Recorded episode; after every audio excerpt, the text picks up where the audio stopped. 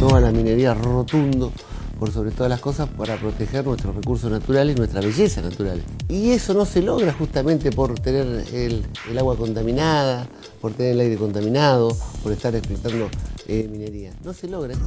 Esa fuerza que defiende los recursos de la provincia, la que le dice no a la megaminería que quieren imponer desde Buenos Aires.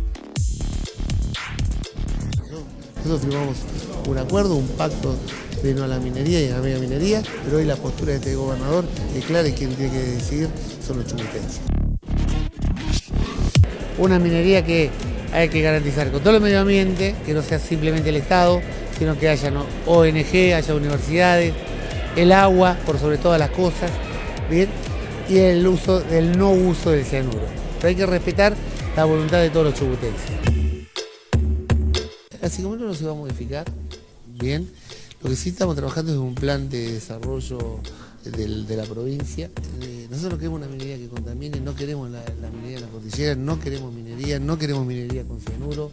Eso que quede claro. Somos una provincia minera por excelencia. A mí no me va a callar ni me va a detener pimientos o más ruidosos. Yo lo que quiero es dar una discusión, como acabo de decir, con madurez, consenso, humildad, solidaridad. Agradecer también al presidente, doctor Alberto Fernández, por creer en un proyecto de minería sustentable.